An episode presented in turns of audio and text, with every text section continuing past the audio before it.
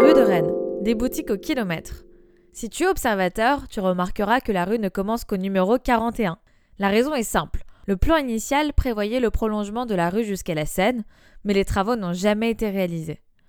Bon, je sais que tu es là pour faire du shopping, mais ici c'est surtout l'architecture qui saute aux yeux, en particulier l'ancienne épicerie Félix Potin et sa forme de bouteille de champagne. Busy type. Au numéro 50, tu trouveras la copie d'un relief en forme de dragon, dont l'original est au Louvre. Il garde l'entrée d'une ancienne cour, bah, celle du dragon.